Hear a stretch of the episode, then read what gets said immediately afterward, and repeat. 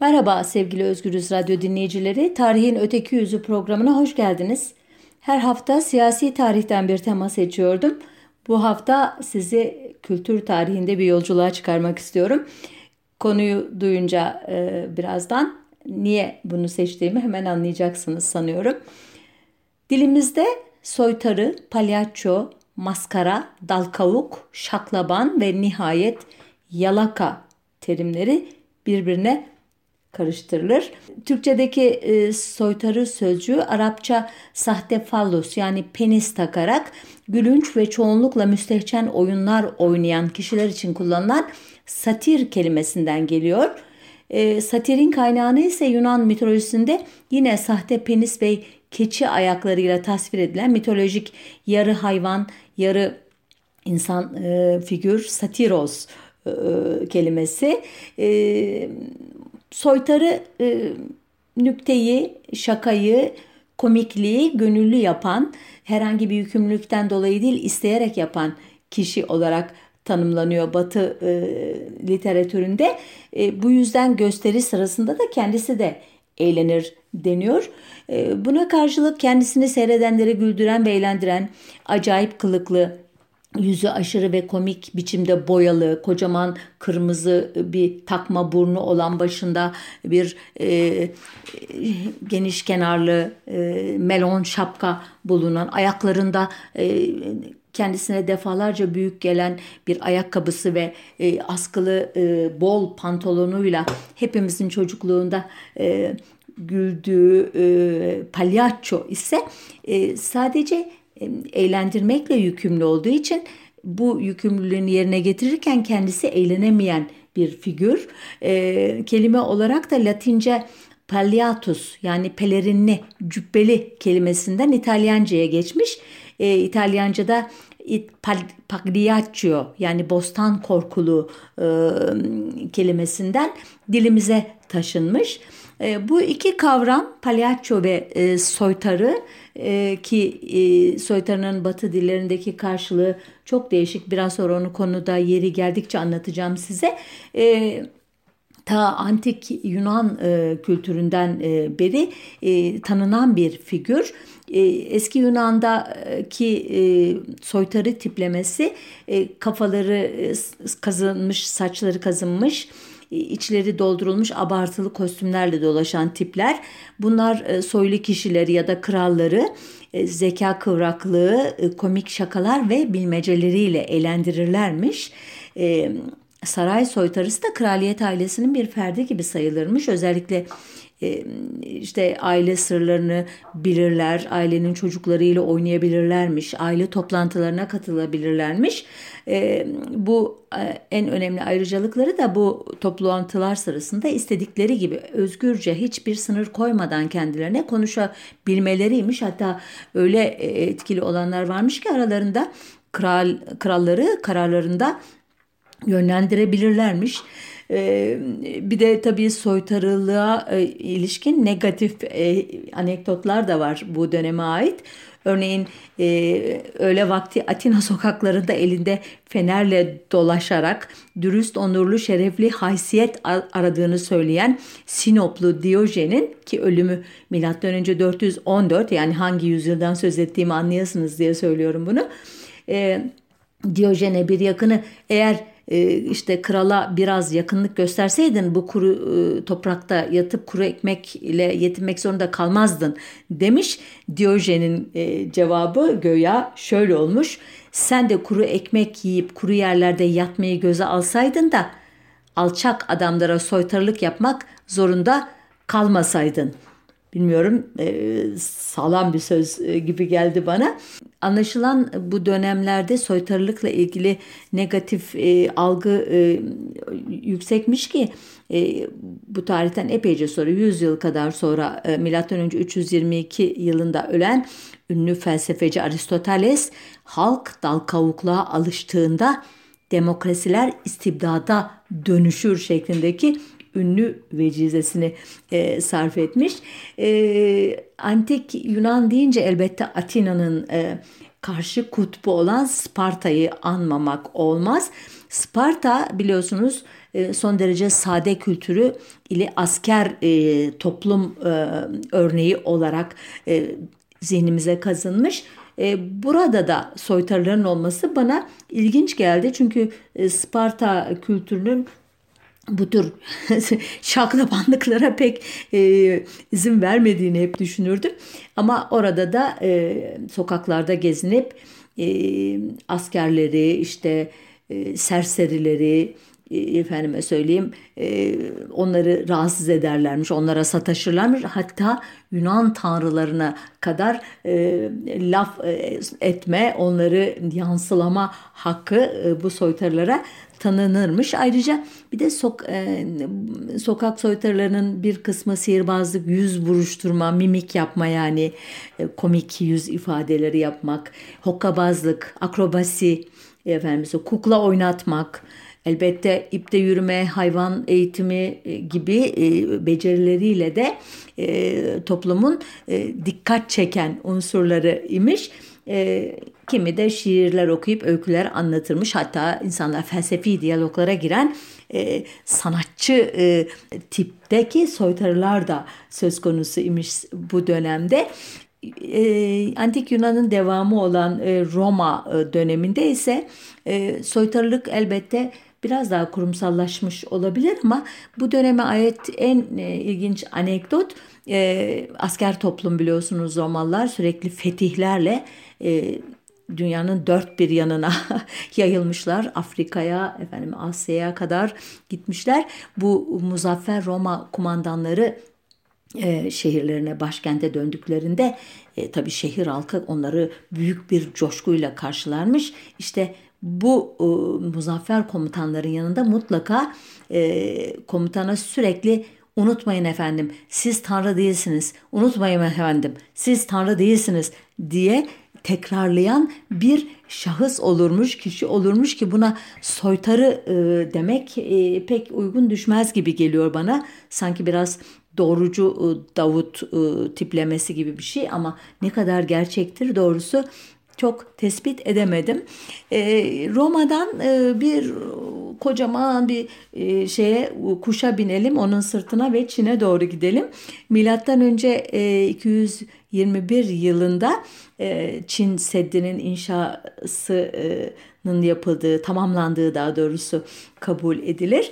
E, işte bu sed inşa edilirken binlerce işçinin ölmesi halkı gerçekten e, çok e, üzmüş, e, yüreğini kanatmış ama imparator seddi inşa etmekle yetinmemiş bir de üstünü üstlük boyamaya karar vermiş diyor efsaneler.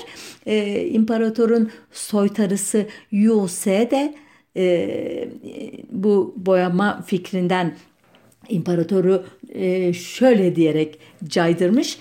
Artık bizim bu sete ihtiyacımız yok imparatorum. Çünkü içinde korunacak Çinli olmayacak. Çin Seddi'ne neden gereksinim duyulsun?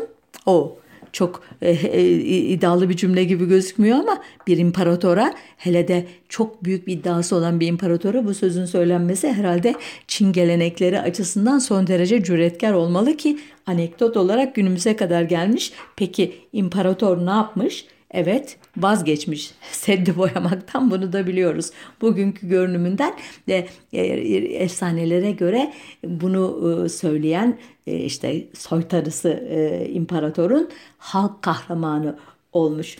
Tekrar kuş olup uçalım ve batıya dönelim. E, demiştim ya e, batı dillerinde farklı e, terimler kullanılıyor soytar için. Örneğin İngilizce'de jester diyorlar. E, bu kelimenin Anglo-Norman kökenli gestur yani ozan kelimesinden türediği düşünülüyor. Bu jesterlar kralın dar kabinesinin bir üyesiymiş. Üstelik sadece üyesi değil en imtiyazlı üyesiymiş. E, bu konuda çalışan uzmanlara göre e, batıda da doğuda da olduğu gibi kralların etrafı hep ona Evet efendim, sepet efendim, haklısınız efendim, çok e, doğru düşündünüz efendim, sizden daha büyüğü yok efendim diyen yalakalarla ki bu da başlıklarımızdan biri hatırlarsanız programın sonunda bunlara dair bir iki cümle etmek istiyorum. E, bu kişilerle çevri olan krallar kendilerine doğruyu söyleyebilsin diye özellikle bu soytarıları istihdam ederlermiş. Batı'da özellikle İngiltere'de, Fransa'da bildiğim kadarıyla. E, bu soytarıların elbette e, krala e, rahatsız edici gerçeği e, mizahi bir tarzda e, kralı e, etrafındakilerin huzurunda küçük düşürmeden, onu rencide etmeden söyleyebilme becerisine sahip olmaları gerekiyor ki bunu da çoğunlukla bir dörtlükle, bir halk şarkısıyla, bir şansonla e, veya işte dans e, e, gösterileriyle, mimik ve jestlerle yapmaları ve komik bir şekilde yapmaları elbette eleştirinin biçimini yumuşatıyor ama özünü muhafaza etmesini de sağlıyor. E, bu soytarıların bedence e, cüce, öz, sakat, özürlü gibi olması ya da çok çirkin bir fizyonomiye sahip olmasa da bu sözün ağırlığını e, dengeleyen bir unsur olarak özellikle tercih edilirmiş ki e, programın başında söylemedim e, bir tarihin kaydettiği ilk belgeye geçmiş soytarının bir Afrikalı pigme olduğu milattan önce 3000'li yıllarda Mısır firavunlarından birinin sarayında görev yaptığı iddia ediliyor ki çok emin olamadığım için bu bilgiyi şimdi böyle yani geçerken söylüyorum gibi kabul edin. Bu Batı saraylarındaki e, soytarıların e, neler e, yapabildiğine dair pek çok örnek var ama hani birkaç tanesini seçerek size bir fikir vermek istiyorum. Örneğin 1386 yılında Avusturya Dükü komşu ülke İsviçre'ye girme, askerleriyle girme, işgal etme kararını özel savaş konseyinde tartışmaya açmış.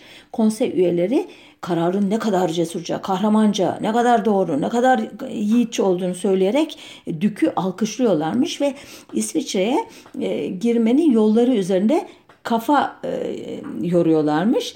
E, ama bir şeyi konuşmadıklarını e, soytarının ağzından duymuşlar. Dük'ün soytarısının şöyle demiş e, rivayete göre sizi ahmaklar hepiniz İsviçre'ye nasıl gireceğinizi biliyorsunuz da bir taneniz bile geri nasıl çıkabileceğimizi söylemiyor. Şimdi bu sözden sonra neler olduğunu bilmiyorum. Elbette muhtemelen çıkış stratejisi üzerine de konuşmaya başlamış konsey e, bence.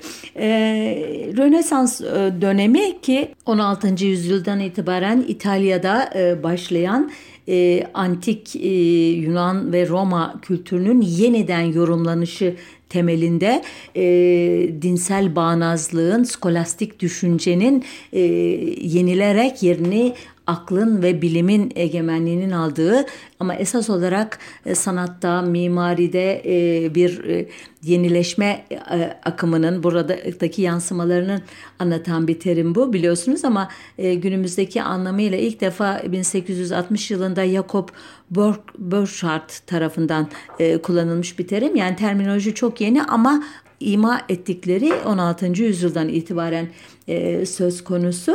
E, bu dönemde e, İtalya şehir devletlerinin prenslerinin hepsinin mutlaka çok böyle ünlü, cesur, cüretkar e, soytarıları olurmuş ama ayrıca da birbirlerine hediye paketi gönderir gibi soytarı ikramı ya da göndermesi de gönderirlermiş öyle diyeyim. Bir çeşit jest olarak görülürmüş bu. Soytarılar bu dönemde e, daha da özel e, işlerde hizmet ver, verilmiş. İşte ne diyeyim prensin hangi kızı beğendiğini keşfedip o kızla ilişkisini düzenlemek veya işte efendime söyleyeyim rakip beylikler arasındaki çatışmaları çözümlemek gibi. Ayrıca da elbette şiirden, müzikten, tiyatrodan anlarlarmış. Örneğin e, bu dönemde Fransa krallarından birinin e, Charles'ın e, soytarısı, dansçı, e, Mareas ya da Mare e, özür dilerim. Mare'nin e, kraldan çok imparatorluğu yönetmekte etkili olduğunu rivayet ediyor e, kayna ya da söylüyorlar. Bu 16. E, yüzyıldan itibaren e, soytarılar tiyatro sahnelerinde de kendilerine yer buluyor güldürerek düşündürme, eğlendirerek gözleri açma işini sadece efendileri için değil halk içinde yapmaya başlıyorlar. bunun yansıması e, Commedia dell'arte diye de, diye bilinen e, gelenek İtalya'nın komik tiyatrosu tiyatroculuğu diyeyim. Bu e, dönemde e, kadın soytarılardan da söz ediyor kaynaklar. Giovanna Matta ve Caterina Matta iki kardeş galiba çok ünlüler bu açıdan. Yine bu dönemde İngiltere adasında sert kişiliğiyle bilinen İngiliz kralı 8. Henry mavi sakal diye e, hikayelere konu olmuştur. Evlendiği bütün kadınları öldüren e, bir e, hikaye kahramanı olarak betimlenir edebiyatta ama gerçek hayatta da gerçekten e, son derece acımasız bir kral olarak e, bilinir. E, kendisine Harry diye hitap eden bir e, soytarısı vardır. En az onun kadar ünlü Will Somers'tır adı bu soytarının. E, Summers e, kralın önünde asla eğilmeyen, konuşmaya başlamadan önce herkesin dediği gibi yüce majesteleri gibi hitapları asla kullanmayan ve sözünü hiç esirgemeyen bir kişi olarak kaydediliyor. 8. Henry'nin önce en yakınlarındaki kişilerden biri olan sonra da kurbanı olan Ütopya adlı ünlü eserin yazarı Sir Thomas More e, diyor ki en akıllı, en alim insanların soytarılarıyla arkadaş oldukları olmaları e, gerekir sözünü herhalde diyorum bu ikili için sarf etmiş. Biraz daha ileriye gidiyoruz. Yine İngiltere'deyiz ama ünlü tiyatro e, ustası, yazarı Shakespeare e, biliyorsunuz pek çok eser vermiştir ve bu eserlerin Çoğunda da mutlaka bir soytarı figürü bulunur. Örneğin e, zincirleme hataları yüzünden gücünü yitiren Kral Lear o moral bozukluğuyla soytarısına kimim ben diye sorduğunda şu cevabı alır. Sen Lear'ın gölgesisin ki bu söz e, en az efendisi kadar meşhur olan bir soytarıya aittir. Yine Shakespeare'in e, Twelfth Night yani 12. Gece adlı oyununda soytarı Feste deliği oynayacak kadar bilge biri olarak tanımlanır ki Shakespeare e, ölüm tarihi 1616 17. yüzyılın başı gibi bir dönem yani. İngiltere'deki Püritenler yani Anglikan Kilisesi'nin kurucuları 1640 1942 yılında İngiliz tiyatrolarını e, belki de bu soytarı figürleri yüzünden kapatmış olabilirler. Çünkü tiyatrolar 1660'da tekrar açıldığında bu tarihten itibaren artık sahnede soytarı e, tiplemesi yoktu, yasaktı. Çünkü e, o dönemin soytarıları özellikle tiyatrodaki figürler kaba saba bel altı espriler yapan bu açıda bu yüzden de halkın çok çok sevdiği, çok güldüğü, sıradan halkın çok e, hoşlandığı e, tiplerde ama püritenlik e, nedir diye e, internette araştırırsanız bu dinsel bağnazların buna tahammül etmesini beklemek hakikaten e, imkansızdı. E, ama e, dediğim gibi İtalya bu e, furyadan kurtulmuştu. İtalya'daki Katoliklik de aslında son derece tutucu bir e, dindir. Fakat oradaki komedya delle arte e, geleneği e, devam etti. Yani çok günümüze kadar hatta e, bunun mirasını pek çok tiyatro adamında Brecht'te veya absürt tiyatro oyunlarında falan e, gördük ki bu dönemin e, meşhur baklava desenli kostümüyle Arlecchino ve ilk beyaz makyajı kullanmış olan yüzünü bembeyaz boyayan Piero tiplemesi bu Komedya dell'arte e, uygulamalarından. O yıllarda işlerin aslında ipin ucu kaçtığı bu açıdan Fransız düşünürü Montesquieu'nun şu sözünden belki e, anlaşılabilir. Diyor ki Montesquieu bir soytarılığın sağladığı çıkar, dürüstlüğün sağladığından daha verimli ise o ülke batacaktır. O ağır bir söz Peki diyeceksiniz meşhur Kral Çıplak haykırışının mucidi kim? Bu e, kişi benim kuşağımdan pek çok genç kızın diyeyim. Erkekler belki okumamıştır ama e, bizim e, yaşımızdaki kızların hemen hemen hepsinin okuduğunu sanıyorum. Öğretmenlerimiz çünkü neredeyse mecbur bırakırlardı bizi. Kibritçi Kız, Prenses ve Bezelye Tanesi, Küçük Deniz Kızı gibi masallarıyla çocukluk hafızamızda silinmez izler bırakmış olan Danimarkalı masal yazarı Hans Christian Andersen'in ünlü kralın yeni elbisesi masalından geliyor o söz. E, e Andersen'in ölümü 1805 yani kendisi e, 18. yüzyıl e, yazarı. E, masal kısaca şöyle e, dış görünüşünden başka hiçbir şey umurunda olmayan bir krala iki uyanık terzi olağanüstü bir elbise dikme sözü veriyor. E, terzilerin iddiası şöyle bu elbiseyi sadece ahmaklar ya da makamını hak etmeyenler göremez. Şimdi aslında hiçbir şey dikmiyorlar. Ancak kralın yardımcılarının e, tümü elbiseyi göremediği halde makamlarını kaybetmemek için krala gerçeği söyleyemiyorlar. Kral da kendisine ahmak denmemesi için susuyor ve kral bir gün halkın arasında bu yeni elbisesiyle ve o terzilerin öve öve bitiremediği o muhteşem giysisiyle halbuki çıplak bir şekilde masalın ana teması bu zaten e, çıkıyor e, ve başlarına hiçbir şey bir şey gelmesin e, gelmesinden korkan ahali de aslında olmayan elbiseye övgüler diziyor. Kralı alkışlıyor. Of ne kadar güzel bir giysi aman Allah'ım ne kadar şık ne kadar hoş derken yani hep halk olarak soytarılık yapar iken bir çocuk aa kral çıplak diye bağırıyor ve neden krala kimse bunu söylemiyor diye soruyor etrafındakilere. Yani bir çocuğa ancak e, düşüyor doğruyu söylemek. Yetişkinlerin hepsi e, çeşitli nedenlerle kelleyi kor, korumak, e, statüsünü korumak e, gibi e, çeşitli çıkarlar karşılığında kralın çıplak olduğunu söyleyemiyorlar. E, buraya kadar anlattıklarımın hepsi Batı kültürüne dair e, rivayetler, efsaneler, anekdotlardı farkındaysanız. Soytarının Osmanlı'daki muadili şaklaban veya dal kavuktur denir ama öyle olmadığını birazdan anlatacağım. Önce e, kelimelerin sözlük anlamlarına biraz bakalım. Şaklaban eski Türkçe'de alkış sesinin ismi olan şaktan geliyormuş.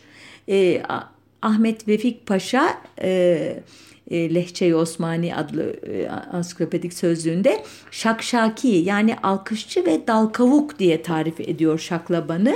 Şakşakçı e, hükümdar ne demiş e, ilgilenmeyen bir kişi e, sadece ne söylerse söylesin ağzını açsa gık dese hık dese mık dese isterse e, bir saniye önce söylediğinin tersini söylese mutlaka onu alkışlayan ve ona hep haklısınız evet efendim sepet efendim diyen bir kişi olarak tarif ediliyor.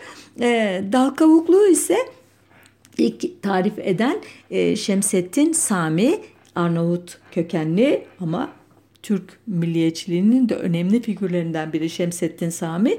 Kamus-ı Türki adlı çok önemli eseri ansiklopedik sözlüğünde şöyle tanımlıyor dal kavuğu. Para kazanmak için birini öven kendi ağırlık ve onurunu koruyamayan Türkçeleştirerek okudum. Fazla tumturaklı bir tarif farkındaysanız ama bu tumturaklılığı İstanbul e, konulu çok önemli, e, çok renkli, çok e, ayrıntılı ansiklopedik eseriyle e, e, tanıdığımız Reşat Ekrem Koç'u e, bir parça kıracak bu soğukluğu, resmiyeti tanımdaki ve son derece ilginç bilgiler verecek bize dal kavukluk hakkında. Şöyle diyor Reşat Ekrem Koçu, Toplum hayatımızda tanzimattan evvelki devirde bugünkü mecazi anlamı ile dal kavuklar mevcut olmakla beraber onlardan tamamen ayrı kelimenin basit lügat anlamına göre isim almış, loncası ile kahyası ile ve efradı ile işleri kibarları ve zenginleri ve onların konaklarındaki meclislerindeki kimseleri eğlendirmek olan bir dal kavuk esnafı var idi. Fark etmişsinizdir. Diyor ki bugünkü e, mecazi anlamından farklı olarak bir esnaf grubu vardı diyor. Demek ki iki tip dal kavuktan söz edecek e, koçu. Devam ediyoruz. Diyor ki e, devamda Tanzimattan önce başa ya külah ya kavuk giyilirdi. Külahı, külahın çeşidini ayak takımı ile esnaf ve asker ocaklarındaki efrat giyerdi yani fertler giyerdi.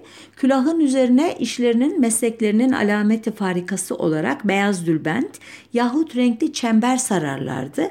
Bazı gençlerle bilhassa asker dal külah olurdu. Yani külahlarını üzerine herhangi bir şey sarmadan giyerlerdi. Dal külah lafını buradan yakaladık. Devam ediyor Reşat Ekrem Koçu. Kavuk ise tüccarın, memurun, kibarın, ricalin, ulemanın serpuşu yani başlığı idi ve kavuk istisnasız üzerine mutlaka bir şey sarılan serpuş idi. İşleri, meslekleri başkalarını eğlendirmek olan dal kavuk esnafına zelil adamlar yani düşkün düşük adamlar kabul edilmişti ve onlara serpuş olarak ayak takımının ve eşrafın ve askerin serpuşu olan külah giydirme imkanı bulunmamıştı. Zira külahlarına ne sararlarsa sarsınlar yahut dal külah da olsalar muhakkak esnaf veya askerle karıştırılacaklardı. Bir ara bozulmuş yani bu esnaf ocağı e, zelil, düşkün, e, kötü insanlar girmiş aralarına. Bunları diğerlerinden ayırmak için bir şey yapmak gerekmiş. Efendime söyleyeyim Devam ediyor Reşat Ekrem Koçu. Biraz uzun bir alıntı ama bence çok güzel anlattığı için e, olayı, e, etimolojisini bu terimin okumak istedim. Şöyle diyor. Kavuk ise daima üzerine bir şey sarılan giyilen serpuş olduğu için o zelil adamları serpuş olarak kavuk seçildi ve toplum içinde derhal seçilmemeleri için de dal kavuk olmaları yani kavuklarına hiçbir şey sarmamaları emrolundu. Bu suretle kendileri de alameti farikaları olan serpuşlarına nispetle dal kavuk adını aldılar. Şimdi farkı anlatıyor. Dal esnafı zamanımızın mecazi anlamda isim almış dal kavukları yanında yedi zemzemle yıkanmış bir çarelerdi. Tekrar ediyoruz. Başkalarını türlü yollardan eğlendirmeyi alenen iş meslek edinmişlerdi. Nizamnameleri vardı ve iş hizmet karşılığı alacakları ücretin narhları vardı. Hürriyetlerin alabildiğine kısıldığı mutlakiyeti mutlaka devrinde yani istibdat dönemini kastediyor herhalde veya daha önceki dönemleri pek çok müstebit, baskıcı padişah var biliyorsunuz Osmanlı tarihinde. Bu kişiler diyor bu baskı dönemlerinde yazın yalısında kışın konağına kapanmak zorunda olan devletliler için dal kavuk kullanmak bir ihtiyaçtı. Ne yapsınlar diyor eğlenmek için evlerinde özel olarak dal kavuk istihdam etmek durumundaydılar. Yani bu bir meslekte işti. Bunun bir de loncası vardı. Esnaf odası vardı. Ama diyor bizim diğer dal kavuk dediğimiz tiplerden e, tiplerden bunları ayırmak gerekir. E, e, unutmayın bunu diyor.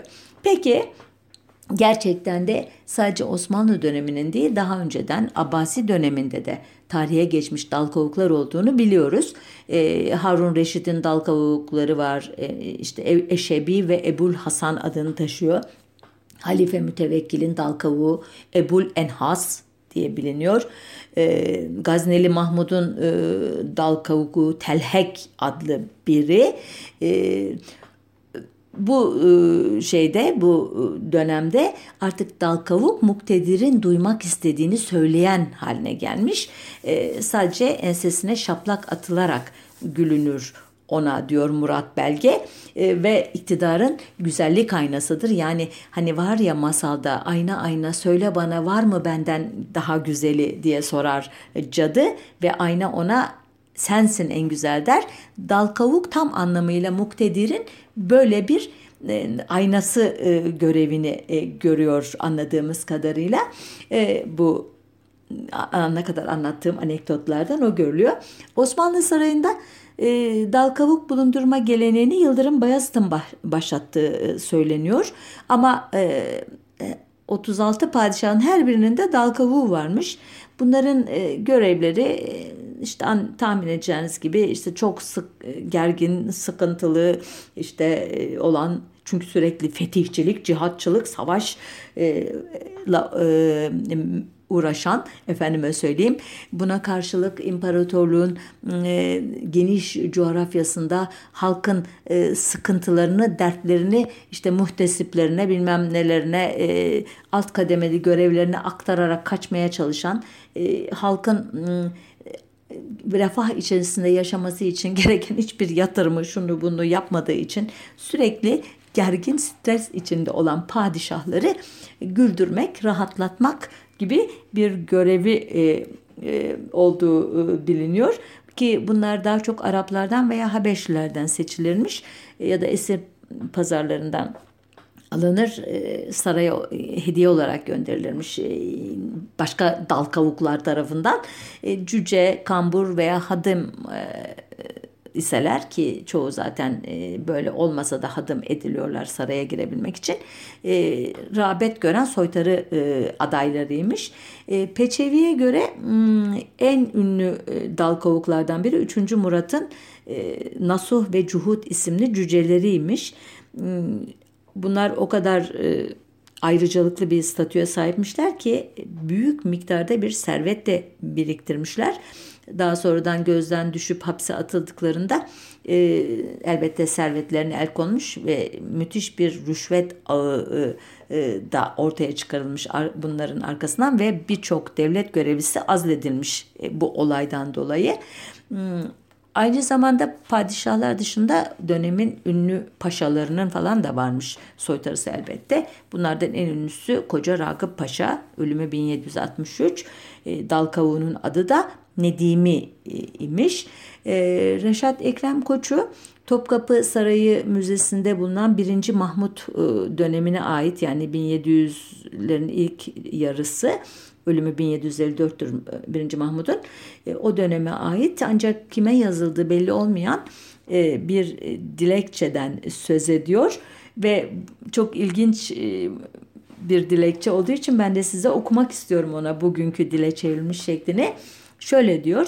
Devletli, inayetli, merhametli efendim. Kimsesiz dal kavuk kullarınızın arzu halidir. Her sene Ramazan-ı Şerif geldiğinde İstanbul'da davetli davetsiz iftarlara gideriz. Ulemanın, ricalin, devletin vesaire büyüklerin, mevki sahiplerinin sofralarında çeşitli nefis yemekler, türlü türlü reçeller, süzme aşureler, şerbetler, tavuk göğüsleri, elmas pareler, helvalar, kaymaklı baklavalar, ekmek kadayıfları hoşaflar yer içeriz. Üstüne göbek tütünü ve kahve ile ikram görürüz. Lakin içimizde bazı terbiyesizler bulunup edebe uymayan hareketler ve tavırları ile veli nimetimiz efendilerimizi gücendirmekte, zararı da hepimize dokunmaktadır. Dal sağlam bir nizama bağlanmazsa cümlemizin açlıktan öleceğimiz aşikardır kadim nizam ve kanuna göre yeniden bir nizama bağlanmamızı, içimizden uygunsuzlarının tard edilmesini, tavır ve hareketleri hepimizin makbulü olan Şakir Ağa'nın cümlemize kahya tayin olunmasını ve memuriyetini bildiren bir kıta ruhsatname ihsan buyurulmasını niyaz ederiz. Emir ve ferman devletli inayetli efendim sultanım hazretlerinindir. İmza Dalkavuk kulları. Reşat Ekrem Koçu diyor ki dilekçe dikkatle okumuş ve altına şu şayanı dikkat satırlar yazılmıştır. Okuyorum. Dal kavuklar kibar ve rical huzurlarına girdiklerinde etek öperler. Oturacakları yer trahzan yanındaki küçük minderleridir. Vazifeleri hane sahibi olan zatın mizaç ve tabiatına uygun şekilde konuşmak, zikri müstekreh tabirlerden ve küfürlerden gayetle sakınmaktır. Hane sahibi ne söylerse fevkalade yardakçılıkla tasdik edecekler ve asla aykırısında söz söylemeyeceklerdir. Verilen paranın çokluğu ile meslektaşları arasında övünmeyeceklerdir. Yani e, işi sağlama bağlamış. Tam ne söyleyeceklerini de yazdırmış padişah anladığım kadarıyla katibine. Reşat Ekrem Koçu bir de dal kavukluk tarifesi veriyor ki e, bu dilekçeye ekli olan narh, narhı ne kadar her olayın öğrenelim diye. Dal kavukluğun, dal kavuğun burnuna fiske vurma 20 para. Fiske başına 20 paraymış. Başına kabak vurma her seferine 20 paraymış. Yüzüne tokat atma tokat başına 30 paraymış. Oturduğu minderden ve setten aşağı yuvarlama latife başına 30 para imiş. Yüzüne mürekkep veya kömür sürme 37 paraymış. Ellerini ve ayaklarını domuz topu ile bağlama 40 para. Bir salkım üzümün sapı ile beraber yedirilmesi o da 40 paraymış. Kafasına yumruk indirme yumruk başına 40 para imiş ki üzüm meselesinin yanında bence ucuz kalıyor. Çıplak başı tokatlama tokat başına 45 para. Elinde 5-10 kıl, elinden 5-10 kıl almak ve dişlerini leylek gibi çatırdatmak şartı ile sakal zelzelesine, sakal boyamasına 60 para istiyormuş dal kavuklar. Sakalın yarısı veya cümlesi arpa boyunca kırkılırsa latifeyi yapan dal kavuğun 3 aylık nafakasını verir. Bu nafakada ayda 30 kuruştan 90 kuruş olurmuş. Eğerinin bir tarafında özengi bulunmayan haşarıca bir ata bindirilip temaşası hoşa giderse bunun bedeli 300 paraymış. Kuyruğu dışarıda kalmak üzere bir fındık sıçanını ağzının içine kapatma 400 para. Geliyoruz en pahalı dal kavukluk işine. Bostan dolabına bağlanarak su içinde bir müddet durdurulmak şartı ile bostan kuyusu içine içinde bir her bir devrine 600 para. Bu latifede birden fazla her devir için ayrıca 100 para. Bu latifede dal kavuk boğulup ölür ise cenazesinin masrafı latifeyi yapana aittir. Latife deniyor ölümcül olabilecek bir eşek şakasına farkındaysanız. Reşat Ekrem Koçu diyor ki dal kavuklar belgelerde bazen kendi isimleriyle anılmışlar ama diyor ekserisi takma isimle bilinir. Örneğin Şapur Çelebi, Hande Çelebi, Letaif Çelebi, Kahkaha Molla, Sülün Bey, Ebu Lef Efendi, Burnaz Ağa, Hacı Fışfış, Hacı Samandıra, Çıplak Kadı, Kız Pehlivan, Kabran Kulak Ağa gibi isimler sayıyor koçu. Peki diyeceksiniz ki Osmanlı tarihinde bir de mağrur olma padişahım senden büyük Allah var diye bir sözü söyleyen figür yok mu idi? Aynen Roma kumandanlarına kralım siz tanrı değilsiniz diye hatırlatan figüre eşdeğer. Araştırdım. Bu söz e, çok eski bir halk efsanesinde geçiyormuş. Rivayete göre e, bir baykuş tarafından Süleyman peygambere söylenmiş. Osmanlı döneminde padişahların yanında bu sözü söyleyen bir kişinin bulunduğuna dair bir belge yok. Eğer gözümden kaçmışsa affola bulan uyarır bir dahaki sefere onu da anlatırız. Böyle bir fikir yok ama e, Fırat Üniversitesi Türk Dili Edebiyatı Bölümü öğretim üyesi Tarık Özcan'a göre doğuda kral çıplak diyen bir figür var. Öz, bu kişi bu da Kel oğlan e, e masal kahramanı biliyorsunuz. Özcan'a göre Kel oğlan masallardaki e, güçlünün yani örneğin sultanın, padişahın, hanın karşısında halkı temsil eden kişi. Keloğlan'ın kavgası daha çok padişah, ağa, dev gibi muktedir olanlarla e, ve e, sürekli e, bir mit ve mucizeyle kavga halindedir diyor Keloğlan. E, bu e, işi yaparken de e, komikliğe yaslanır ama sözünü de sakınmaz. Ona gülerken düşünürsün, düşünürken de e, gülersin. E, hakikaten de Keloğlan ilginç bir figür.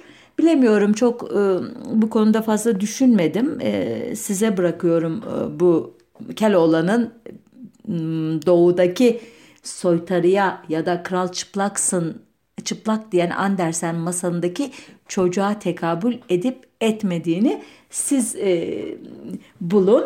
E, programın sonuna geldik.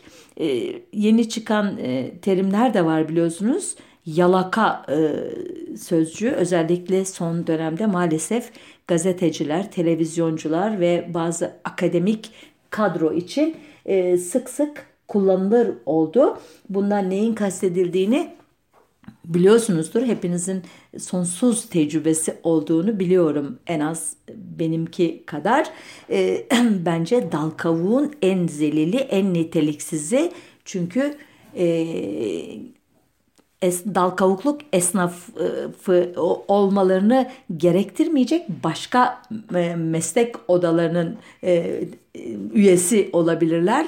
O nitelikleri var ama onlar dal kavuk olmayı seçiyorlar. Ayrıca argoda huluskar, yağcı, yağdanlık, yalpak, yaltak, yaltakçı, kemik yalayıcı, çanak yalayıcı e, gibi e, terimler de var e, biliyorsunuz. Türk Dil Kurumu'nun sözlüğünü açarsınız ya da e, argo sözlüklerine bakarsanız bunları bulursunuz. Karşılarında neler yazıyor okuyun derim. E, bu programı da böylece bağlayayım. E, kültür tarihinde yaptığımız gezi ne yazık ki e, siyaset e, te, bağlandı kaçınılmaz bir şekilde. E, önümüzdeki hafta bir başka konunun öteki yüzünde buluşmak üzere. E, hoşça kalın diyorum.